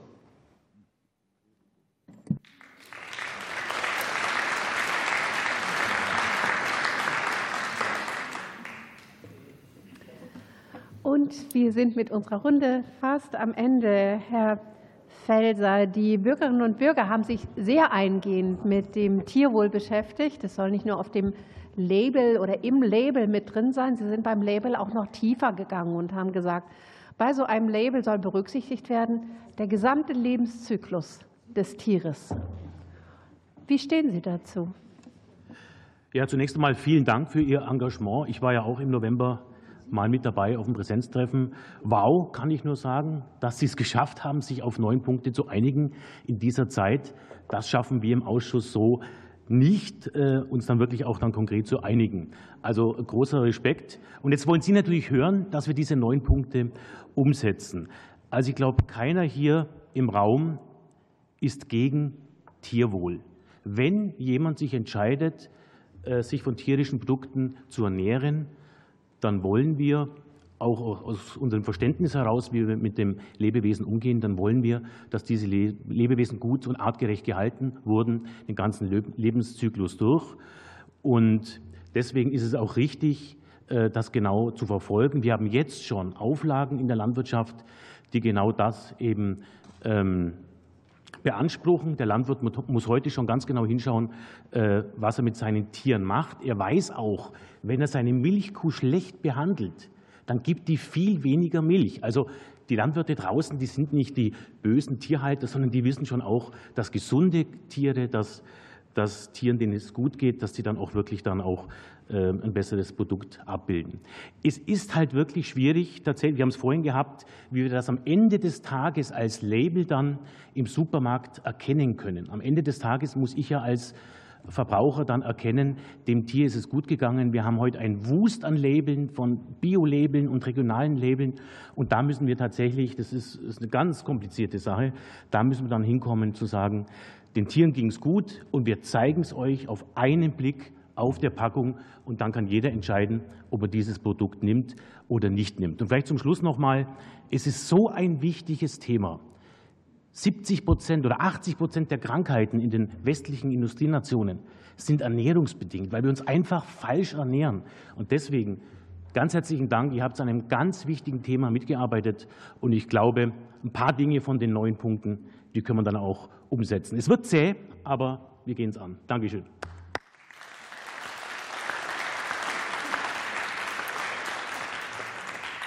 Ja, herzlichen Dank. Also wir hören beim kostenlosen Mittagessen Zustimmung. Die Qualität muss aber auch gut sein und ja, äh, vielleicht nicht für alle kostenlos. Und ähm, äh, ja, haben zu vielen verschiedenen Themen hier Dinge gehört und möchten natürlich die Diskussion auch noch öffnen, denn natürlich sollen sie auch die Chance bekommen, sich auch zu den anderen Empfehlungen noch äußern zu dürfen.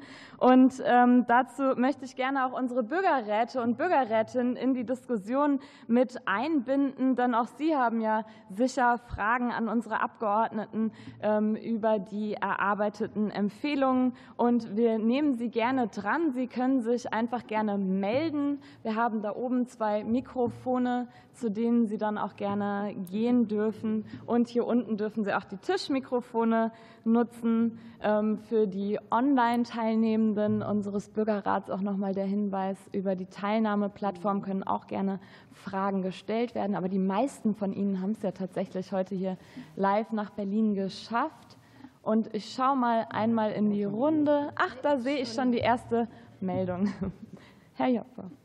Ich habe eine Frage an die Landwirtschaftsfraktion. Und zwar, wer hat dieses Tierwohl-Label verbockt, das das Bundeslandwirtschaftsministerium jetzt rausbringt? Weil das sieht aus wie eine Todesanzeige. Wenn man da neben den Nutri-Score hält, dann wird das überhaupt übersehen. Gerne das Mikro wieder aus nach dem Reden. Vielen Dank.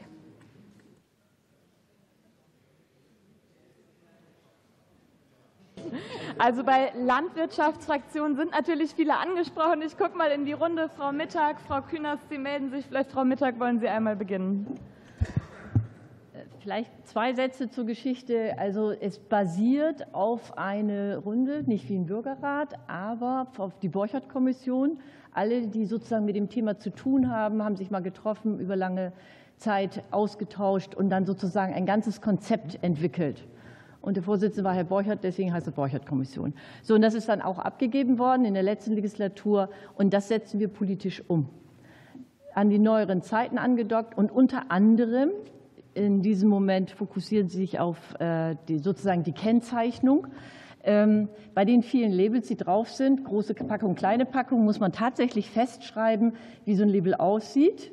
Äh, es muss gescannt werden können, wird es auch. Wenn es schwarz-weiß ist, fällt es auf, weil das kunterbunt ist. Da haben wir Experten gefragt, das haben wir nicht selber erfunden. Und äh, es muss dann sozusagen auch auf der Oberseite festgeschrieben, dass es da geklebt wird, dass ein Rand freigehalten wird, damit es nicht überklebt wird. Man wundert sich manchmal, welche Details alle zutage kommen, um die man sich kümmern muss. Und dieses Label verhandeln wir noch weiter. Jeder Landwirt kann seine Tiere halten, wie er möchte, aber in fünf verschiedenen Kategorien. Und das muss dann sozusagen gekennzeichnet werden. Das ist zum Beispiel der Einstieg. Wie halte ich die Tiere, wenn ich die tierischen Erzeugnisse dann kaufe. Und das ist dann nicht nur Fleisch und verarbeitet, sondern eben auch Eier und Milch. An den Bereichen Rindmilch und Eiergeflügel sind wir am Arbeiten. Dankeschön. Und Frau Kühners hat noch eine Ergänzung dazu. Äh, ja, ich finde es ja schön, dass Sie so auf den ästhetischen Aspekt gegangen sind. Aber ja, ist ja auch okay. Ähm, man hätte vielleicht auch eine fröhlichere Farbe nehmen können, kann sein, aber dann hätten wir uns vielleicht über die Farbe gestritten. Äh, der Vergleich mit dem Nutri-Score hinkt, aber der ist natürlich total bunt, aber es ist ein freiwilliges Zeichen. Freiwillige Zeichen können 1, 2, 3 draufschreiben, können was Buntes machen, können bewerten. Wir dürfen aber, wenn wir, und das ist der Unterschied, zu Nutri-Score, übrigens auch zu Borchert. Es ist kein freiwilliges Zeichen, sondern es wird systematisch als verpflichtend für alle tierischen Erzeugnisse gemacht, sodass Sie als Kundinnen und Kunden, wir als Kundinnen und Kunden überall, wo tierische Erzeugnisse sind, dann, wenn das für Gruppe für Gruppe eingerichtet ist, immer erkennen können. Also selber sozusagen die Tiefkühl-Lasagne, wo wir davon ausgehen, also wenn sie nicht vegan ist, sondern Rindfleisch zum Beispiel drin ist, können Sie erkennen, wie das Tier gehalten wurde. Ähm, und deshalb darf es auch nach europäischem Recht keine Wertigkeiten durch Farben, durch Ziffern oder so haben. Und deshalb haben wir da sozusagen Stall, Stall plus Platz, Frischluft, weiter Auslauf, Bio gemacht. Wir haben ewig darüber diskutiert. Sie wissen ja jetzt, wie schwer das ist mit den Dis Diskussionen. Ich glaube aber, dass das trotz, also vielleicht hat es einen kleinen ästhetischen Mangel, aber es bringt ihn auf die Dauer, uns auf die Dauer tatsächlich Wissen über alles und wir können uns entscheiden. Wir können auch innerhalb der Gruppen entscheiden. Und das Besondere wird auch sein, dass es nicht nur wie das, was bisher freiwillig da ist, für den Lebensmittelhandel gilt, sondern auch für die gesamte Gastronomie. Also ob Sie jetzt an die Dönerbude gehen oder ein, ein schönes Restaurant. Sie werden es dann irgendwann überall erkennen und können sich entscheiden. Und die müssen auch, wenn da einer sagt, 30 Euro plus für das schöne Essen, sagen Sie, was? Dann will ich auch dafür zum Beispiel eine andere Tierhaltung, wenn es Ihnen wichtig ist. Und ich glaube, dass das eine große Veränderung im Lebensmittelbereich bringt. Ich hätte das Nutri-Score übrigens auch gerne verpflichtend gehabt, weil das ist ja bisher ein freiwilliges Zeichen nur für hochverarbeitete Lebensmittel. Also da macht, das macht Ihnen Nutri-Score auch nicht schöner. Es sind immer noch hochverarbeitete Lebensmittel, wo Ihr Hausarzt sagt, essen Sie davon bitte weniger, falls Sie sie bisher gegessen haben. Ja, vielen Dank. Also die Schwierigkeiten des Labels, die sehen wir auf jeden Fall. Ähm, Herr Joppe, Sie haben noch mal eine Nachfrage. Ja, dazu muss ich noch was sagen. Die Haltungsform die Sie jetzt angesprochen haben, Stallplus und so weiter, die hat überhaupt nichts mit dem Tierwohl zu tun. Wir, haben jetzt, wir hatten die Möglichkeit, hier in Berlin einen Bauern, der Rohmilch verkauft, zu besuchen.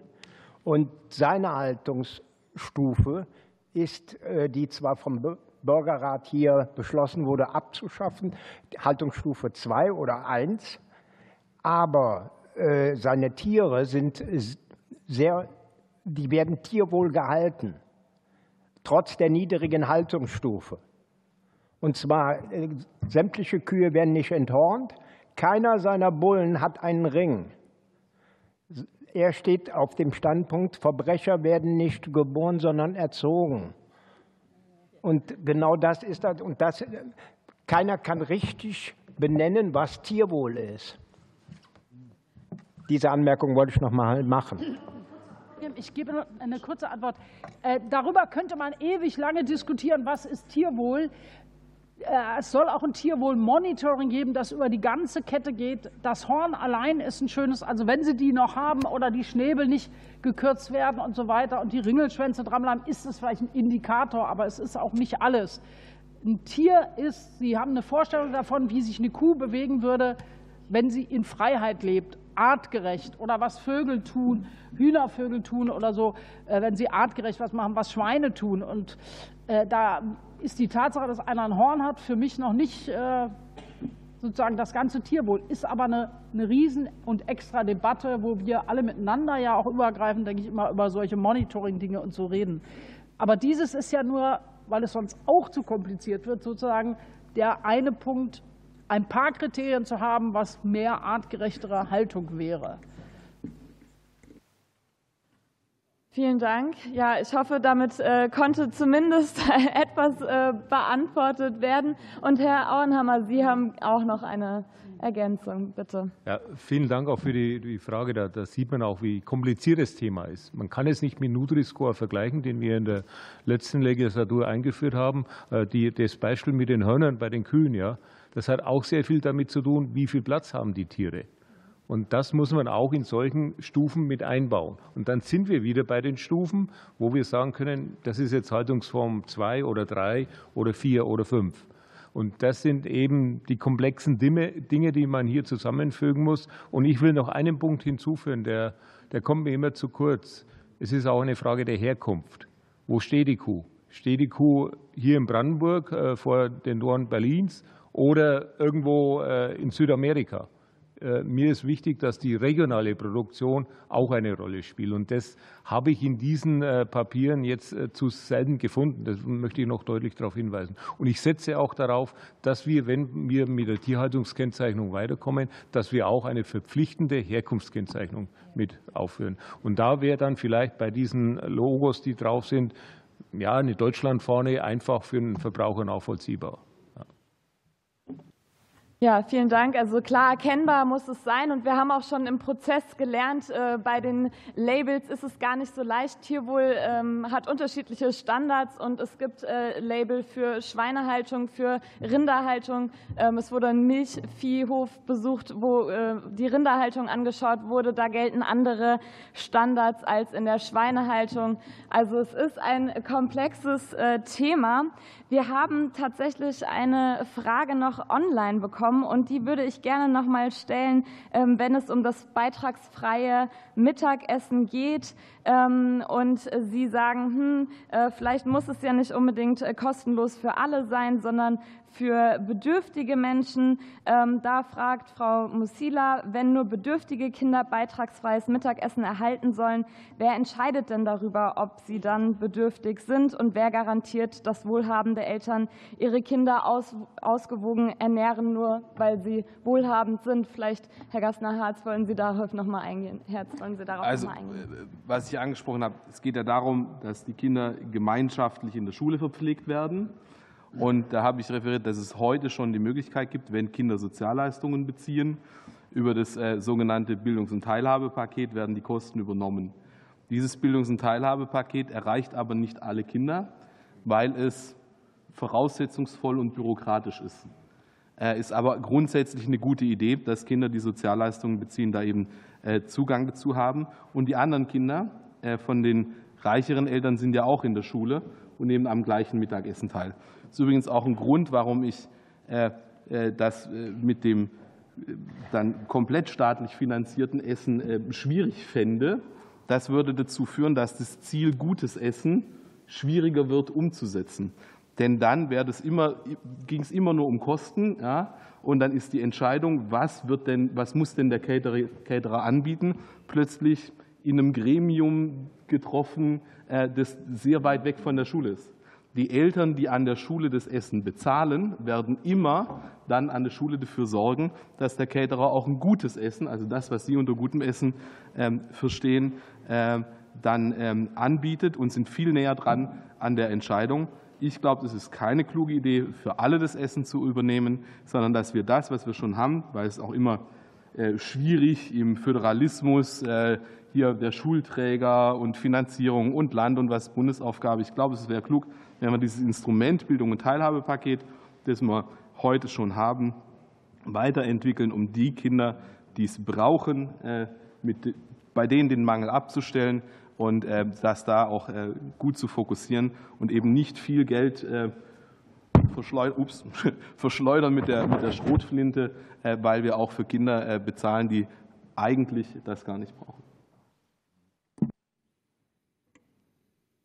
Danke für diese Antwort, nochmal für die Ausführung. Ich habe gesehen, dass eben schon hier äh, ähm, Diskussionen auf der Empore äh, entstanden sind. Sie können auch weitere Fragen stellen und sich hier beteiligen. Und wir haben auch eine Meldung von einem Abgeordneten und auch vom Wissenschaftlichen Beirat, aber die, äh, den Vortritt haben an dieser Stelle erstmal die Bürgerinnen und Bürger. Ja, also ähm, mit dem kostenlosen Kita- und Schulessen war das so eine ähm, angedacht, dass nicht bloß die Armen, wo die Eltern das nicht sich leisten können, zusammen essen, sondern alle Kinder zusammen essen und nicht eben, ähm, dass es ein gemeinsames Einnehmen des Essens ist.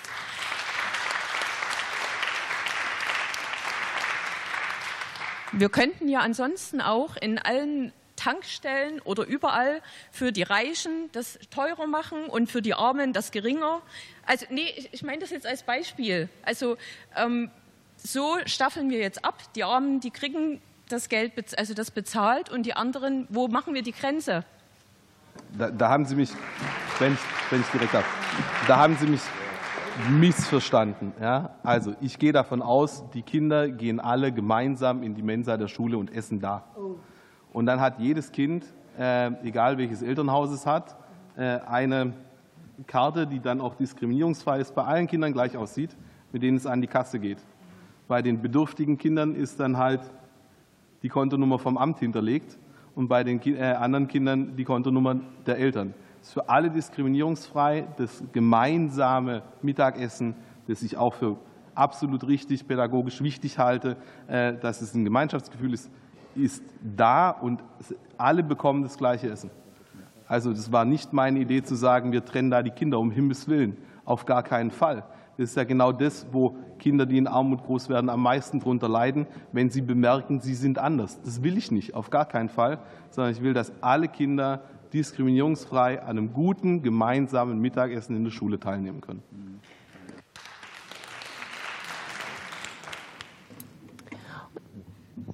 Und äh, dann gebe ich jetzt doch das Wort nochmal hier an den Herrn Abgeordneten und danach an Frau Speck. Sie haben sich auch noch ganz, gemeldet. Dazu. Ganz herzlichen Dank. Mein Name ist Potger. Ich bin von der FDP-Fraktion auch im Ernährungsausschuss tätig. Und das Thema ich, hat mich natürlich gerade in letzter Zeit sehr umgetrieben. Und deswegen habe ich jetzt auch mit Nachdruck nochmal das gebeten, das Wort zu bekommen, weil das ist eine tolle Sache, wenn die Kinder kostenloses Essen kriegen. Komma, aber das wird nicht gehen. Warum nicht? Also das Essen darf nicht, äh, muss nicht kostendeckend sein. Und ich finde schon, wenn, dann sollen es alle bekommen zu einem vernünftigen Preis. Und zwar den, den sich alle leisten können. Weil was nichts kostet, ist nichts wert. Erstens. Zweitens ist das Problem, wenn man jetzt mit den großen Küchen redet, die dafür zuständig sind, dieses Essen zubereiten, das habe ich in den letzten Wochen in mehrfacher Hinsicht getan, sagen alle gleichbleibend, dass sie jetzt schon das Problem haben, dass dort, wo Essen kostenlos bekommen wird, zum Beispiel von Bürgergeldempfängern, seitdem das kostenlos ist, die sich nicht mehr abmelden, wenn sie es nicht brauchen. Das heißt, wir produzieren zu viel Essen tatsächlich für die Tonne. Und Fakt ist eins, dieses Essen wird nicht verfüttert. Das muss entsorgt werden. Wer bezahlt die Entsorgung? Der, der das herstellt. Denn der muss das Essen, was nicht verbraucht ist, zurücknehmen und muss es kostenpflichtig entsorgen. Das heißt, wenn wir so eine Entscheidung treffen, es kostenlos zu machen, dann fangen wir an, eine Entscheidung zu treffen für Lebensmittelverschwendung. Das heißt, äh, ich bin gelernter DDR-Bürger und da konnte sich jeder Essen leisten, obwohl es was gekostet hat, weil es günstig war. Und gerade die, die, wenn es, ich sage jetzt mal, wenn es 50 Cent kosten würde, die, die wenig haben, würden dann trotzdem ganz genau darauf achten, wenn sie es nicht brauchen oder nicht haben wollen für einen Tag, dass sie es abmelden und dann vernünftige Zahlen entstehen. Ansonsten produzieren wir für alle und wir verschwenden Lebensmittel. Und das kann nicht unser Ziel sein, sondern der Weg muss irgendwo in der Mitte vernünftig liegen.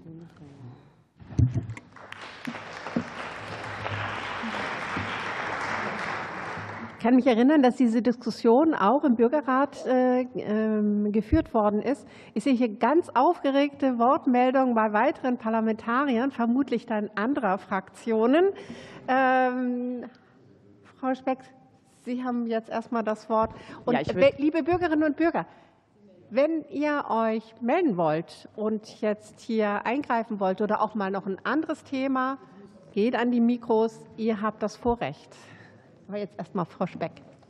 Also ich würde gerne noch mal das Wort für die Bürgerinnen und Bürger ergreifen. Und ähm, das war auch genau das, was ich meinte mit meinem Statement am Ende. Nehmen Sie es ernst. Denn diese ganzen Punkte, die wir gerade hier adressieren, wurden sechs Monate lang rauf und runter diskutiert. Und ganz ehrlich, ich habe mir auch vor zwei Wochen und auch letzte Woche einen Shitstorm von den ganzen Caterern, weil ich mit denen ja auch arbeite, anhören müssen. Frau Speck, was haben Sie da gemacht? Ganz ehrlich. Aber auf der anderen Seite, und ich weiß auch, dass wir ganz lange darüber diskutiert haben, soll es kostenlos oder beitragsfrei? Das ist ja das Fachwort dafür. Wir haben uns dann aber für kostenlos entschieden, weil die Bürgerinnen und Bürger gesagt haben, das ist das Wort, was wir in der Öffentlichkeit benutzen. Wir meinen damit aber natürlich Beitragsfreiheit. Und natürlich ist in diesen Empfehlungen drin gestanden, dass dort steht, dass wir das monitoren müssen und dass es nicht so laufen sollte wie hier in Berlin, wo dann die Überkapazitäten nicht abgefangen werden können. Und wir wissen das ja auch, aber da genau diese Punkte sind adressiert und es wird gesagt, dass wir aus den Beispielen, die gerade schon umgesetzt worden sind, lernen sollten und auch in andere europäische Länder, wo das nämlich definitiv schon die Normalität ist. So, zweiter Punkt, den ich noch kurz adressieren muss, ist, dass nicht unterstellt werden soll, dass einkommensstarke Haushalte ihre Kinder gut bekochen. Dieses Akademiker wirklich nicht.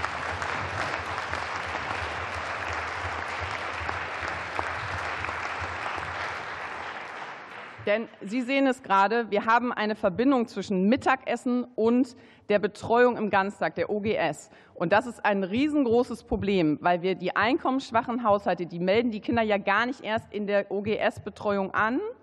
Und dann gehen die auch gar nicht zum Mittagessen. Und das ist doch auch noch ein weiteres Problem, was hiermit adressiert werden sollte, dass das da ausgeklammert werden soll. Lehrkräfte und auch Sozialarbeitende und auch eben alle Unterstützenden dort mit inbegriffen werden sollen und dass das dann ein ganzheitliches Konzept ist. Und das steht in dieser Empfehlung. Und deswegen bitte mein Appell, lesen Sie die Empfehlung im Detail. Danke.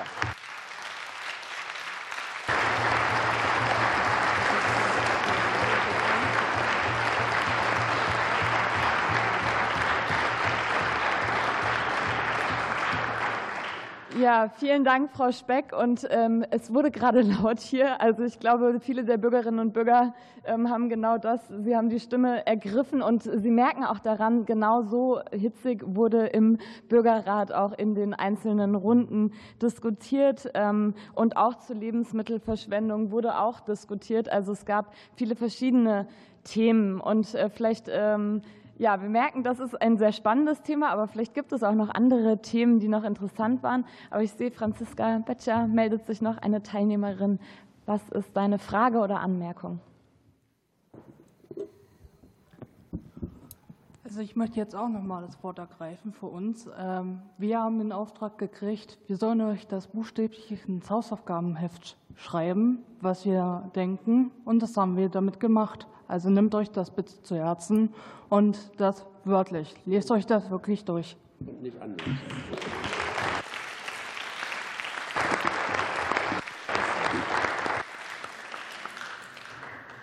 Ja, vielen Dank. Und mit Blick auf die Uhr kommen wir in Richtung des Endes unserer Podiumsrunde. Aber ich werfe auch noch mal einen Blick in den Raum. Ähm, wenn es noch eine äh, letzte Frage gibt, dann könnten wir die hier auch in die Runde noch mal geben.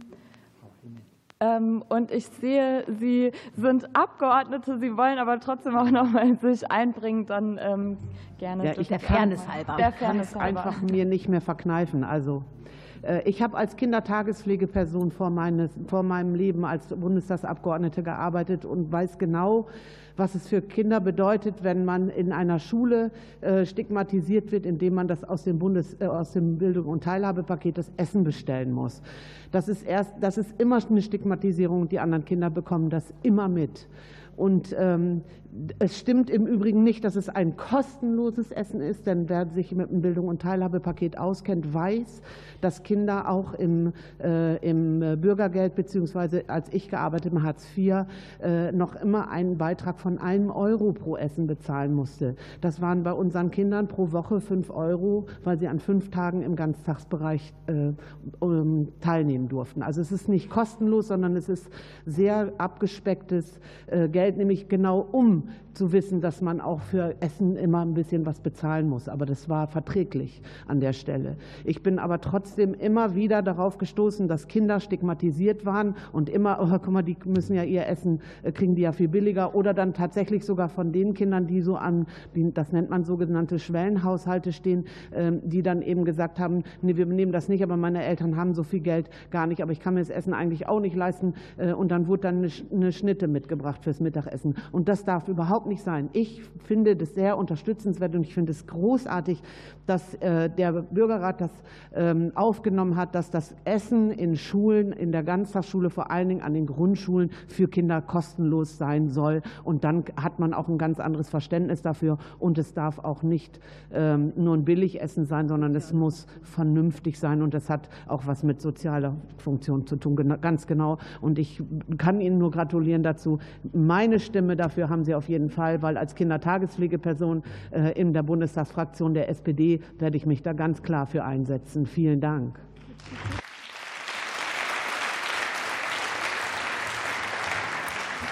Ja, vielen Dank, Frau Hennig. Und ich höre auch, ähm, Sie als Vorsitzende, Frau Schieder, der Berichterstattergruppe möchten gerne noch zum Abschluss ein Wort dazu sagen. Ja, liebe Bürgerinnen und Bürger, Sie dürfen versichert sein, dass wir in der Berichterstattergruppe uns bereits sehr intensiv damit auseinandergesetzt haben, wie wir es denn bewerkstelligen können, dass diese Empfehlungen, die Sie hart erarbeitet haben und wo Sie gemerkt haben, wie hart Politik machen geht, ne, also vielleicht auch ein bisschen Mitgefühl haben wir uns, wie wir gewährleisten können, dass diese Empfehlungen auch wirklich diskutiert werden und bearbeitet werden. Und wir werden uns in der Berichterstattergruppe dann noch einmal damit befassen, ne, dass wir wirklich auch gewährleisten, dass die betroffenen Ausschüsse sich auch wirklich damit befassen, dass es noch einmal äh, eine Diskussion im Plenum gibt oder welche Instrumentarien es da weiterhin geben kann, von Anhörung bis zu sonst irgendwas. Ich möchte Ihnen, weil ich da jetzt wirklich die Besorgnis habe, dass das ein bisschen, äh, die Diskussion ein bisschen so angekommen ist, naja, das wird jetzt abgemeiert. Also so ist es nicht. Also wir wissen ganz genau und wissen aus allen schon stattgefundenen äh, Verfahren, die nicht Bürgerrat hießen, aber ähnlich gestaltet wurden, dass das Schlechteste und das Schlimmste für die Bürgerinnen und Bürger immer ist, wenn sie hinterher das Gefühl haben, das hat ja niemand interessiert und es wurde nicht ernst genommen. Deswegen ist es für uns wirklich auch eine möchte ich wirklich dezidiert sagen, eine, eine Aufgabe, wirklich zu bewerkstelligen und sicherzustellen, dass sich mit diesen Empfehlungen beschäftigt wird. Ob dann das rauskommt, was Sie vorgeschlagen haben, das kann ich nicht garantieren, aber dass sich damit beschäftigt wird und zwar intensiv beschäftigt wird.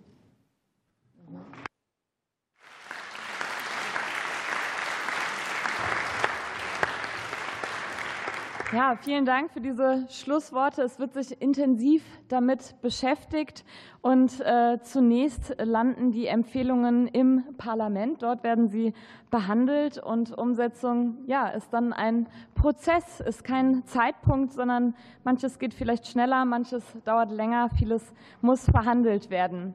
Sie werden aber auf jeden Fall auf der Internetseite vom Bürgerrat Ernährung auch Informationen dazu finden. Wenn es was Neues gibt, dann wird es dort zu finden sein. Ja, und damit geht unsere Übergabeveranstaltung auch schon zu Ende. Und ich möchte mich ganz herzlich bedanken bei allen, die hier mitdiskutiert haben. Und wir haben gemerkt, die Diskussion geht weiter. Das war nicht nur im Bürgerrat, sondern im Parlament geht es weiter. Und es ist schön, dass das so verbunden ist. Ein herzlicher Dank an alle Abgeordneten hier vorne im Rund, aber auch im Saal, an alle Fachpolitiker, an die Berichterstattergruppe, dass Sie sich diese Zeit genommen haben, hier mit den Bürgerinnen und Bürgern gemeinsam das anzudiskutieren. Und wir sind gespannt, was da noch kommen wird. Herzlichen Dank.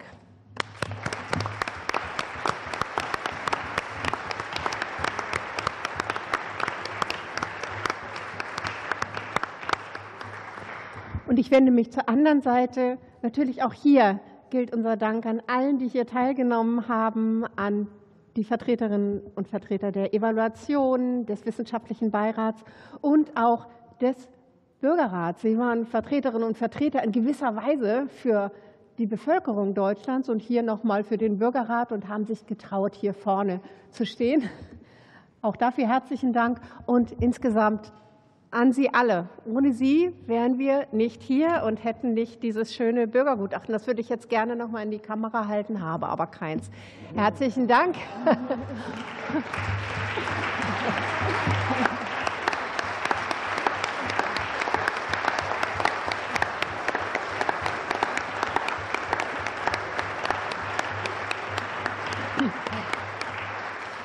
Und nicht zuletzt an dieser Stelle auch nochmal ein sehr herzlicher Dank an die Stabsstelle des Deutschen Bundestages für Bürgerräte, die das wirklich auch mit unglaublich viel Arbeit begleitet hat.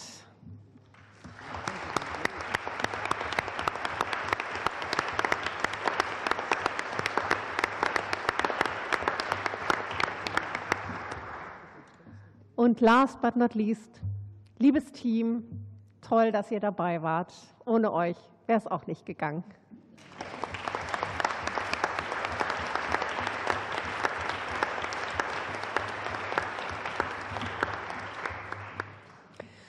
Und an dieser Stelle verabschieden wir uns jetzt von den Zuschauern im Livestream. Schön, dass Sie dabei waren.